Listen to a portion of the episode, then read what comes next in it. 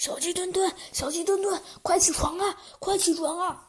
嗯，别动啊，别动，猴子警长，让我再睡一会儿。嗯，不是，小鸡墩墩，你忘了，今天你是可以成为正式的警察的第一步。我确实跟你说了，你可以免费试当七天的警察。但是，哦，好的，猴警长！只见小鸡墩墩立刻从床上跳了起来，吓了猴子警长一大跳。哎，小鸡墩墩，你不是说你困了吗？嘿嘿嘿嘿嘿，猴子警长，那是刚才，现在我不困了呀。小鸡墩墩，你怎么了，猴子警长？哎，好吧，小鸡墩墩，一提到提正式的警察的事，你就激动的不得了。嗯，这次是在联欢大街最中央的中央广场小区出现了一起命案，你去看看吧。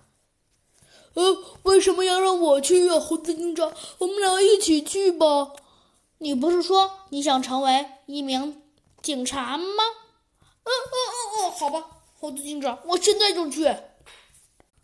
只见小鸡墩墩跟着猴子警长快马加鞭的开着警车。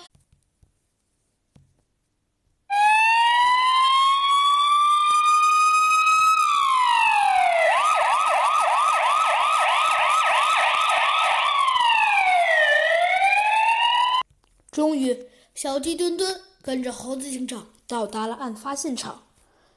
还没等小鸡墩墩刚下车，还没等跟猴子警长打声招呼，猴子警长的出租车不对，警车已经没影儿了。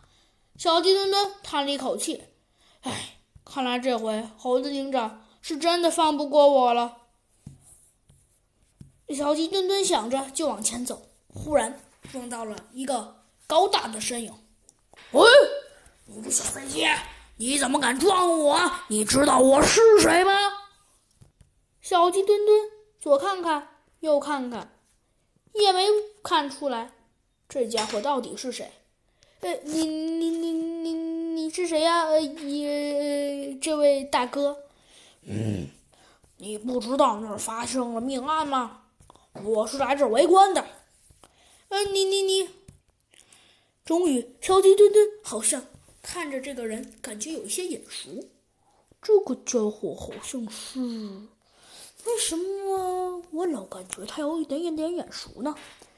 只见小鸡墩墩左挤挤，右挤挤，终于挤进了人群里。他来到了最前方，只见一个机械做的老鼠躺在了地上。啊，这个家伙是，这个家伙好像是机械鼠。